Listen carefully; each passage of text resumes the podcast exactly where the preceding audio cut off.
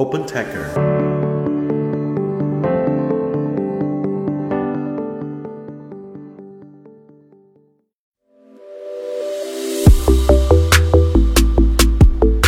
嗨，大家好，欢迎收听本期的大话开源，我是主持人明爱。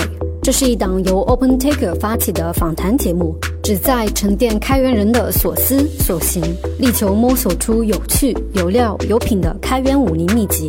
每一期对话，我们会邀请身经百战的开源老兵或冉冉升起的开源之星，来分享他们的前沿洞察、防坑指南以及鲜为人知的走心故事。在这里，不管您是开源发烧友，还是门外驻足观望的好奇宝宝，都可以汲取与开源相关的更多心法与招数。还在等什么？一起来听听今天的江湖对谈吧！今天总算是见到道长本人了。道长是属于那种让你过目和过耳都不忘的人，体型。按照道长自己所说，是再而三的想要减下去，但是因为各种工作压力，然后又吃回来了。然后声音的话，是真的非常具有标识性，声线那个叫做一个，嗯，道长你直接说话吧，呵 呵直接听听本人的原汁原味的声音。我是马全一，然后目前在华为工作，在华为的 IT 产品线，然后专门负责欧朋、欧拉这个开源操作系统的社区运营。道长，这算是谦虚了，都没有把自己经历说道说道。那基于我的一个搜八过来的情况呢，是道长之前还卖过 cosplay 的服装，然后也做过财务顾问，和开源比较呃紧密连接的一个经历是，之前有创建过国内首个的 Docker 的中文社区，然后也确实是在创业和做打工人之间来回的一个兜转。现在也是把 OpenOla 的社区做的有声有色。我铺垫了这么久，主要想问的呢，就是基于你。您过往的种种经历，以及和圈里其他人的交流，在您看来，开源是怎样的？或者说，你会去怎么解读开源呢？我觉得最早我认识开源，我觉得它是一种文化，就是就是在我刚上班的时候，其实在北京的这个圈子里，其实有很多参与的人。当时的 ThoughtWorks 在北京每个每个周哎每个月吧，大概都会有活动，包括当时的 Susie、Red Hat 在北京的这些开发者，其实都有。定期会有这些的活动，所以当时我们去接触开源的时候，没也没有什么相关的商业化的这些公司出现，所以我们当时觉得说开源是一个很好的一个活动，是一个文化，然后我们能够很好的把这些人聚集在一起，大家有很多交流，相互之间去去帮助和支持的时候，也没有什么利益上的这些东西。其实，在这个时间点里面，在整个国际社区里面的开源，其实也大部分是这种文化的形式在在在走。那么一三年以后，我来。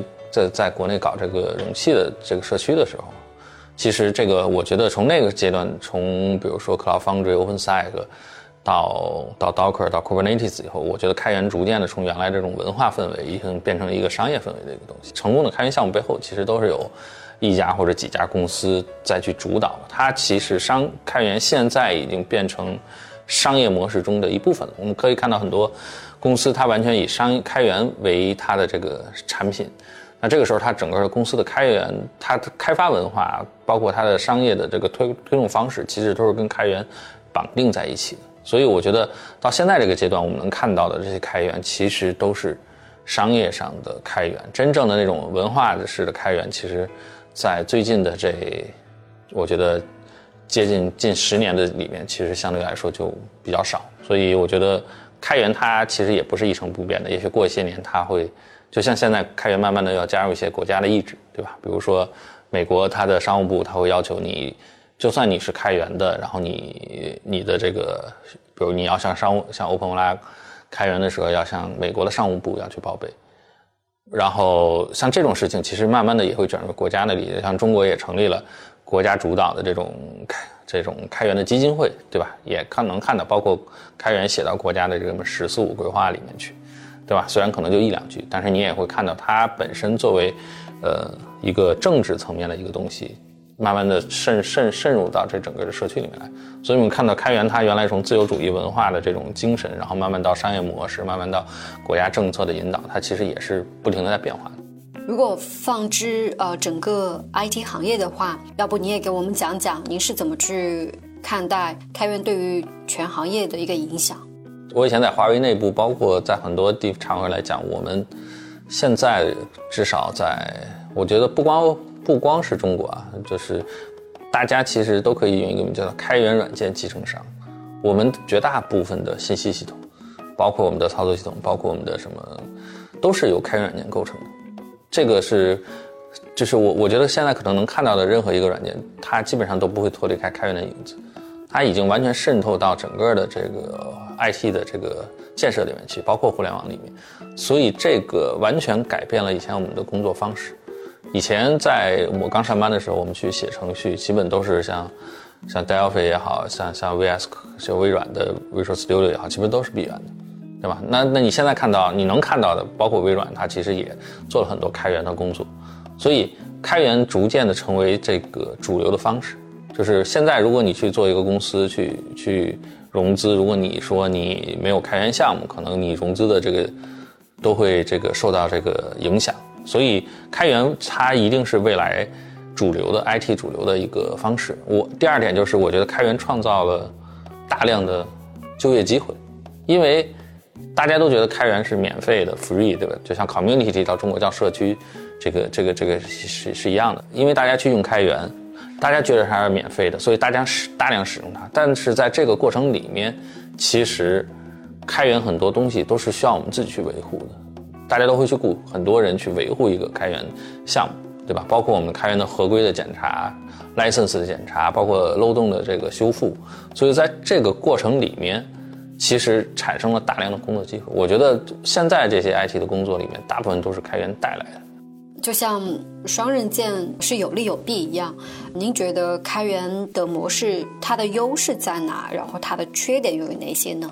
我觉得如果是开源开发的话，它的它的劣势其实是比较明显的，就是它的相互之它的质量的保证它是没有的。它因为就当然我们现在要求每个人都去写测试用例也好，需要有完整的一个测试流程也好，但是因为它是一个松散的一个组织结构。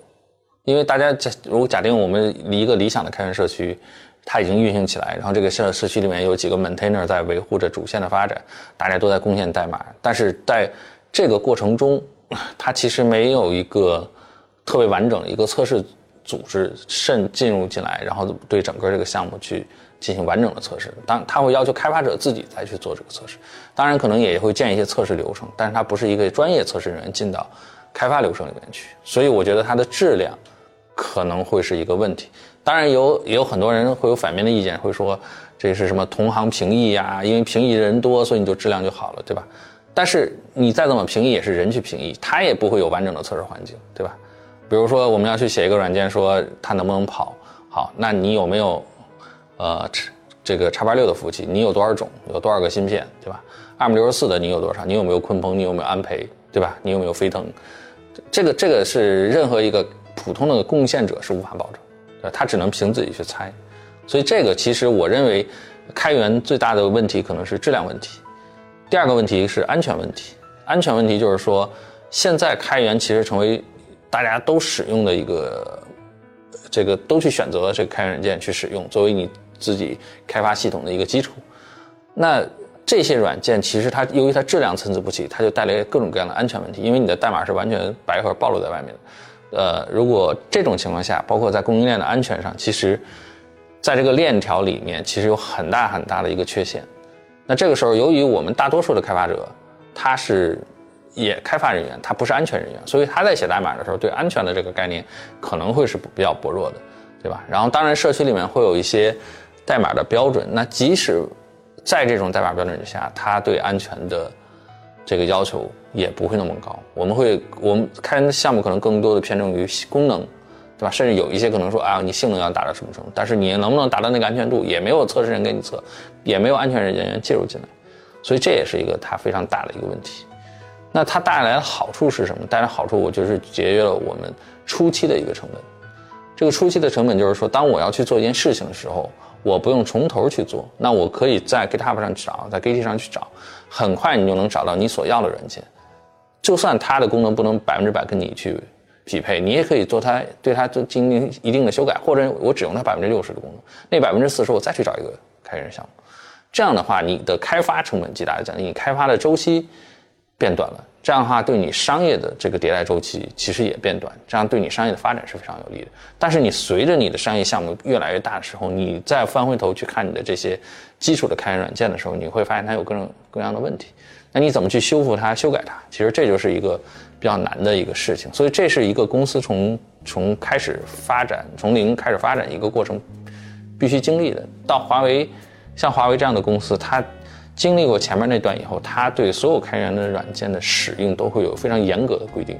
基于您的观察、理解以及和其他伙伴的交流，你会怎么去看待目前中国的开源它所处的一个发展的状态？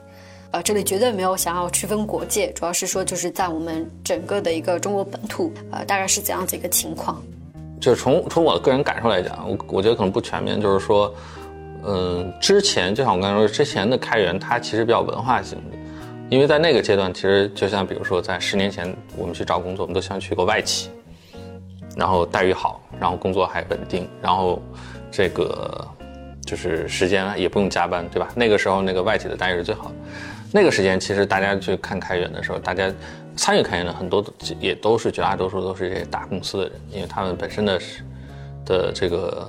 工作可能没有那么忙，而且他本身也是参做这些工作，尤其像 Red hart 像 Susie 在北京的办公室其实都人很多，而且也是培养了一批现在在开源圈里活跃的人，所以那个那个阶段里面的开源，它就是在我看就是文化型，所以那个，但是到一三年以后，我们随着就是这几年随着资本的在在中国的这个这个增加吧，我觉得随着创业的增加，大家都希望以更快速的方式去。去创业的时候，开源随着这个发展，它才正式，我觉得它是更快速的一个发展起来的。因为，因为我们要去做这个去创业，假定我们要去创业的话，那我们就需要很快速的出这个产品。这个时候我们就必须使用开源。作为一个创业公司，我钱又很少，我人又很少，那我怎么去宣传我的产品？那我开源是最佳的方式。所以这这个时候它形成了一个循环，就是说。那我现在用开源，然后我又把我的东西开出来，然后形成我的产品，再去宣传，然后我去做这个服务。而且，在国内它不像在欧美，在国内的话，就是它基本上所有的这个 IT 的，因为到这几年 SaaS 这个其实发展还不是特别好，那大部分的 IT 公司不管它做什么样产品，它大多数结果都是要做服务的，因为最后买单的其实只有这几个行业。那这里面他就必须去做服务，做服务的时候，那他以开源的方式做服务，可能是他一个成本非常低的方式，而且还有一个，还有一个就是原因促成开源的发展，就是说现在的甲方，尤其是大的甲方，不仅是国内的，国外其实也是大的电信的运营商，在购买你的产品的时候，就要求你的产品是开源的。现在就是有这样的潮流，变慢慢的时候，它。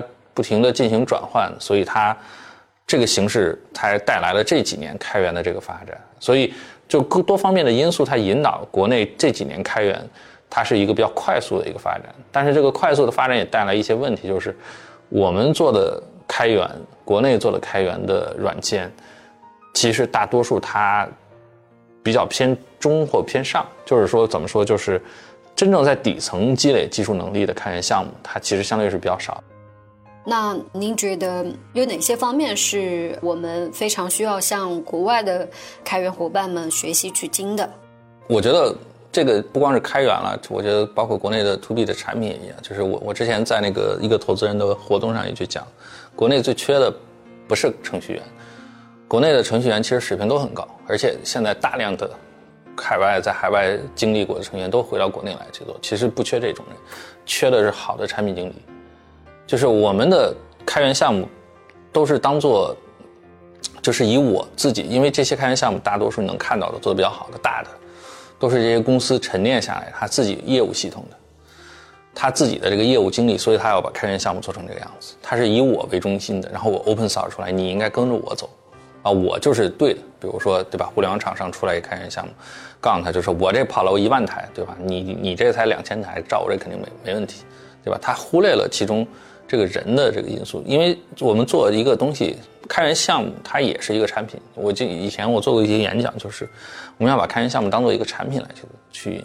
国内缺的是真正有产品一 sense 的人。你要去想，你的开发者真正需要的是什么东西？你要解决是谁的问题？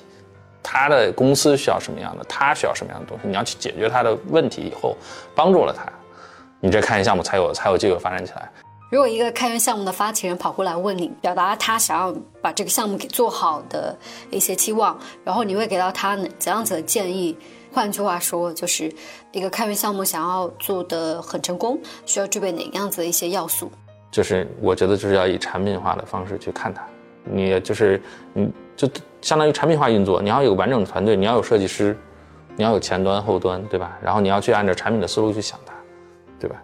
我我我说一个最简单一点，就是国外的开源项目，你可以看做得好的开源项目，它大大多数都会有一个插件机制，就是说你可以写一个插件来增强我的功能，这个是绝大多数，比如不管是普罗米修斯也好，Kubernetes 也好，它都都有都有这种机制，为什么呢？它是。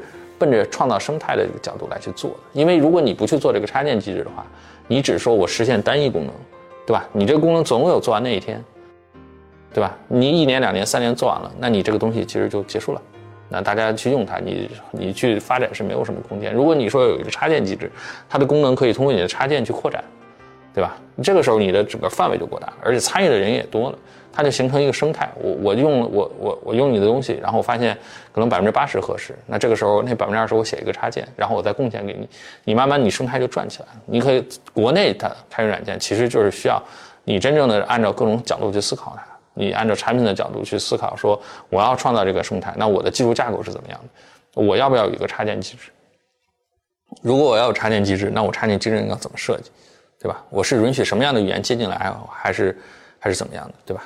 这个这里面其实就会有一个产品化去面对这个这个开源项目的一个一个角度，所以一个开源项目成功，它就跟创业是一样的，你要天时地利人和，你少一个也不行。如果你比如说 Kubernetes，Kubernetes 一四年开始做，对吧？比如你往前十年，你也拿出一套 Kubernetes 来，它是不绝对不会成功的，因为大家的基础架构都不是不长那个样子，所以它一定是有这个时间，然后有。这个天时对吧？然后有地利。如果有些项目你可能在中国做是做发发展起来，有些就不行。如果你要希望说你要做一个开源项目，你要想，比如我就面对国内的，那你就要想国内这些开发人员的特点是啥，然后你要针对他去设计这个开源项目。最后我觉得就是天时地利人和嘛，人和就是你真正做一个开源项目，你是要有一个形象的一个代言人的，就是要有人能代表这个开源项目。它就像一个产品，我们产品都要找代言人，对吧？我们这个，比如说手机，都会都会找一个代言人，对吧？你开源项目其实也是一样的，能想得出来，比如某个项目发展的时候，发展好的时候，你都说出上来几个名字，比如说 Brandon，这个是当时 Kubernetes 包括 Docker 刚出的时候，在北美湾区里面，我认为当时是最有，也不能算是最有话语权，但是算是技术最好的，而且最有代表性的一个一个成员。当你想到一个项目的时候，你就会想到一个人，那这个时候。你有这样的人在你的项目里面，跟你一起来发展的时候，然后你天时地利人和凑齐了，那我估计这个项目才成功。您现在收听的是大话开源访谈节目，欢迎关注、留言并分享给身边的小伙伴哦。添加小助手微信 OpenTaker 零零七，即刻加入听友群，快来遇见更多同道中人。那在开源商业化这一块，可不可以给大家分享一些你的心得和建议？就是现在在国内，如果做开源，你要做软硬结合，就是说你只做一个开源的软件，你是最终你就想走向你的商业模式是卖服务的，对吧？我给我卖给了我的软件卖给了一个公司，对吧？卖给了比如说移动，然后我要给他去做项目，对吧？然后我要出多少人去现场，所以你会看到你的。边界成本是什么样子的？就是我的项目卖的越多，我投入的人越多，我挣的钱越来越少。这个是这些年之前集成商，就投一零年、一零年以前这些各大集成商的这个商业模式，主要都是这样的。那你如果你做软件，你永远摆在国内这个环境下，你永远摆脱不了这个事情。为啥？因为你不能提供一个标准化的服务给他。那你要怎么做？我要做一个软件，但是我这软件是搭配着我硬件去卖的。我软件是开源的，我硬件是卖给你的。这个时候，我给你提供的是一个标准化的服务，我这一我软件是送你的，不要钱，但是你最终买的实际是买我的这个硬件。我这个我们圈里叫什么？你是卖盒子的，对吧？我盒子可是成本是固定的。我比如说我一下单一千套，那我成本是多少，对吧？我随着我卖的越来越多，订货量越大，我的成本是越来越少的。但是我卖的越多，我的我的这个收入是越高的，对吧？所以它这个边际成本是你可以看到是有收益的。所以我当时给好几个朋友他去去设计这些开源项目的这个商业模式的时候，我的建议都是你去做一个盒子，对吧？因为现在比如说国内的呃 RISC-V 这种架构现在逐渐在兴起。就是大家其实都可以去做自己的计算卡，你做自己的计算卡，然后插到服务器上，然后提提供特定的网络功能、存储功能、计算功能，什么功能都行，跟你的开源项目然后绑定在一起。大家用你的开源项目，如果普通的服务器也可以用，但是它的效率就不行，对吧？但是我买了你的盒子以后，效率比如说因为用了你特定的计算硬件、特定的优化，那你的就效果就特别好。那对于这种来说。它其实是我认为做开源项目，如果这两年要去发展的话，那就是你要把你的软件跟你的硬件结合在一起，然后你是卖的是整套的东西。道长，如果让你用三个关键词来形容自己的话，你会挑哪三个呢？如果实在不好说的话，那就描述一下你现在的一个工作状态吧。就是我我之前的参与到开源，其实都是文化型的这种参与到社区里面，觉得很很心情很好，很愉悦，对吧？能认识很多新的人。那现在其实做开源做的蛮商业的，所以我在这个工作里面，我就觉得有的时候会很这个别扭，对吧？有的时候就会觉得说，哎，你应该本来理解这个开源的文化的问题，对吧？这这是理所应当的事情，但是在商业模式之下，它就是不一样的，所以在工作起来就很矛盾。然后另一方面，我之前原来是做做做研发做很多年，对吧？然后写过很多东西，然后用过很多开发语言，然后现在我去去参与开源，然后我。不去写代码，但是我看到很多东西，我就觉得，啊，这个东西做的不对，做的很很很什么。但是从我的角度，如果从从运营的角度来讲，其实我就不能去过多的去参与这个事情。然后，所以我觉得，就我每天的工作里，这个这个这个方式也也是很矛盾的。有的时候我会觉得说，他们会说这个这个运营这个要怎么怎么做。有的时候我觉得说，你这个技术应该怎么做。然后，尤其是我在腾讯做了两年多的产品经理以后。我对开源的包括这些技术架构的设计，都是都是以产品角度去看问题，然后带着商业模式去去做事情，所以我就看到很多设计，我就觉得很无厘头。然后呢，我也不能去去在公司里面去去讲或者去说，所以我就觉得每天的工作里面就就都很矛盾。然后有的时候就觉得干得很没很没意思，有的时候就觉得干得很开心。所以我觉得可能就是每天都在这个这这种这种反复的这种状态下在在生活。我觉得这可能是最能描述我现在这个状态的一个一个词儿吧。道长，这简直了，这个词挑的我都对不上话了。行，那我们再回到，就是如果再聊一下工作的话，因为知道华为本身整个工作强度还有节奏都，呃，蛮令人兴奋的。那平常你会保持哪样子一些习惯，呃，就提高整体的一个工作效率？其实我本身自己没有什么爱好。然后我以前工作的时候，就很多人写程序的时候会会去戴着耳机去听音乐，对吧？我一般是戴着耳机看美剧。我一般都会有两个屏，就是我自己出出门的话也会带两台电脑，就有一台是公司的电脑，对吧？有一台我自己的电脑。我我一般如果工作工作比较就需要比较集中精神工作的时候，我就会呃戴着耳机听看这个美剧。其实我也不会去看，呃我我就会听，可能一集放个四五遍，对吧？然后有时候我看一眼，有时候不看一眼，就经常一集反复在那播。但是我就是需要有一个，就是就像大家现在说的，就是每个人可能需要有那个白噪音，对吧？需要你有一个很给你一个舒适的环境。有的人是需要音乐，有的人是需要需要一个什么下雨的声音，对吧？对我来说，我就需要一个呃不停的有人在说话，但是我也不会听清每一句是在说啥，我偶尔听一句就够了。这样的话能够分散我的这个这个这个压力，因为。因为因为以前在开发的时候，就开发会比较累，比较累的时候，是因为你要专注精神去去做这件事情，要短时间内，比如二十分钟到三十分钟专注精神去做，会给你会造成你非常累。那这个时候你要需要有一个声音，偶尔一两句话会会会会让你哎吸引你的注意力去看过去。这样的话，这样的一个切换，其实回来以后你会感觉稍微轻松一些。这个每个人的方式都不一样，可能对我来说，这个是跟大多数人不太不太一样的地方。所以我也在前十年，基本每我们能看到的美剧，我所有的都看了一遍，有字幕的也好，没字幕也好，反正我都戴着耳机在那儿听一遍。那在过往职场经历当中，有没有哪一位前辈，然后给到你蛮多的启发的？给我们说说你和他的故事。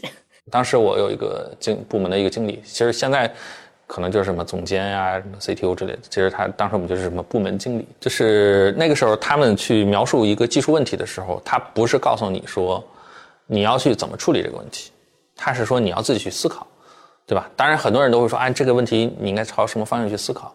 但是他会给你解释，他会怎么解释呢？就是说，当时我们用 Delphi 去写代码，当时是 Delphi 六、Delphi 七，然后呢，他会跟你说这个问题是 Delphi 的这个版本的一是怎么做的，二三四五六，每一个版本是怎么做的，然后版本切换到一到二切换的时候是因为什么原因，二到三切换是什么原因，然后它的历史什么，它的逻辑是什么，当时这些人为什么这样做，这个东西做出来给谁用，怎么用，他会把这些事给你讲，讲到。因为你用 Delphi 六，他给你讲到 Delphi 五到 Delphi 六，他结束他不讲了。好，那原先都是这样的，那你想你现在要怎么做？呃，这个时候就给你带来一个思考的方式，说我去探究一个问题的时候，要去怎么去看。所以我到这个对我就影响就非常大。到我以后去工作，包括每件事情的时候，我都会去想这个问题原原本本的产生的理由是什么。对吧？然后它怎么产生的？那它以前是怎么产？以前是什么样子的？以前有没有这个问题？有这个问题怎么产生？现在是怎么产生？那么，在这个变化过程中，它未来会怎么样？那我要怎么去解决这个问题？它给带给你一个完全不同的一个思考方式，就是让你去要去做一件事情，就要从原理上去去去搞明白。那还有一个是我们节目的必问问题，就是。你平常喜欢听的一些播客啊，或者看的一些书，给大家推荐一下。播客其实有一个播客，就是当然后边我我有好多期也没有听了。这个播客叫自弹自唱，它是专门讲字体设计的。这个这个这个其中一个主持人在日本，另一个可是好像在上海，因为。就是因为我们去做产品的时候，去研究研究这个交互的时候，我会发现，其实欧美的设计师跟中国的设计师的一个明显区别。欧美的是由由于它文字的特点，所以他们会重点的采用字体去表达。你看欧美的设计，它都很简洁，对吧？它的字可能会有颜色，会有大小的变化，它的它的这个表现力是非常强的。但在中国就不行，因为中国中文的字体它是比较复杂的，它是方块这个字，对吧？所以中国的中国的字体。由于在互联网上，它的下下载很大一个包，所以它在你的这个界面上，尤其是网页上，你只能选择那几种字体。你选择那几种字体，你的表现力就非常差。所以它就背后把那些字体画成画。所以后来有段时间，我就专门去看这种字体的差异，然后听了那个播客。然后我觉得这些年，我第一是我觉得你能够长期做一件事情，在能够做下来的不多。那这个这个博客大概现在应该有一百六十多期。然后第二个呢，就是说他讲的这个东西，对于很多人来讲都是很、很就是很小众的，就就是对于很多设计师来讲，国内的很多设计师来讲也是非常小众的。国内设计师可能对于表现形式啊、颜色啊什么的，对吧？他会有有有有有想法，但是你让他说我为什么要用这个字体，对吧？他不能够把字体很好用在这个设计里面。所以我听了那个那个播客以后，他讲了很多关于自己的这些故事啊，介绍了很多人也好，其实。嗯，我我觉得是对我来说是是收益蛮多的。那除了播客之外，马老师平常还喜欢做些什么呢？对于我来说，没有什么特别的业余爱好，因为我我我我做某件事情都是，呃，就就是有目标的。比如说，呃，去去去健身，那可能我就目标就是说我要减多少多少斤，那几个月内我要怎么样？那我我我就会去做。那我其实你看我现在这个体型，我其实已经。就是我第三次胖起来。我第一次大概这么胖的时候，我觉得啊不行，我要去减肥。大概四个月的时间减了四十斤吧，然后就瘦下去了，瘦下去。后来就去又工作，然后又特别忙，然后又每天吃吃喝喝，然后又胖了。然后后来不行，我说还要再去减，然后又又一次去减，从八十公斤减到呃六十五公斤。然后这是我第三，后来我又又开始在华为工作，然后又胖了。然后我在想啊，我什么时候我要去？要去再减肥了，所以我我做我其实也不是说特别享受那个过程，当然我觉得运动是挺好，但是但是我没有说这是我的爱好，就是对于我来说，我就是那种没有什么业余爱好的人，所以我就做每件事情都会去想啊，我要在什么时间内完成这个事情，然后就把它当做一个项目来做。好嘞，那也谢谢马老师今天的分享。其中关于像产品还有商业视角的各种 insight，确实非常值得我们再去不断的去回味，不断去盘点和思考。啊、谢谢大家，希望大家关注开源，谢谢。